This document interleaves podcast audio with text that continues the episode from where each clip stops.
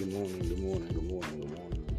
This is breaking news hour with Boulder Fire. Here in the pits of hell right now with the darkest, hottest news there is. I'm gonna start off by saying I'm so sick of everywhere I turn around, everywhere I go. I turn on the fake mainstream media or news, and they're pushing the fake narrative, though there is no evidence of voter fraud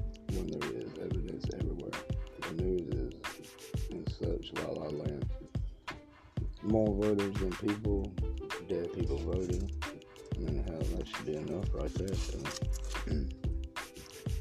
this is an intentional act of sabotage and war. We have to stand up for this, for the truth and for Trump. Meanwhile, the COVID 19 virus is not a threat to our children and grandchildren. They get it, get over it. Uh, 522 children died from suicide and 42 have died from COVID 19. 60 million children are being affected by their false by the false lies from the Democrats, left, whatever you want to call them. They're torturing our children and they love it. They love the lie. Trust me. Like I've said, if another lockdown happens, there will be another civil war. I promise you that. Children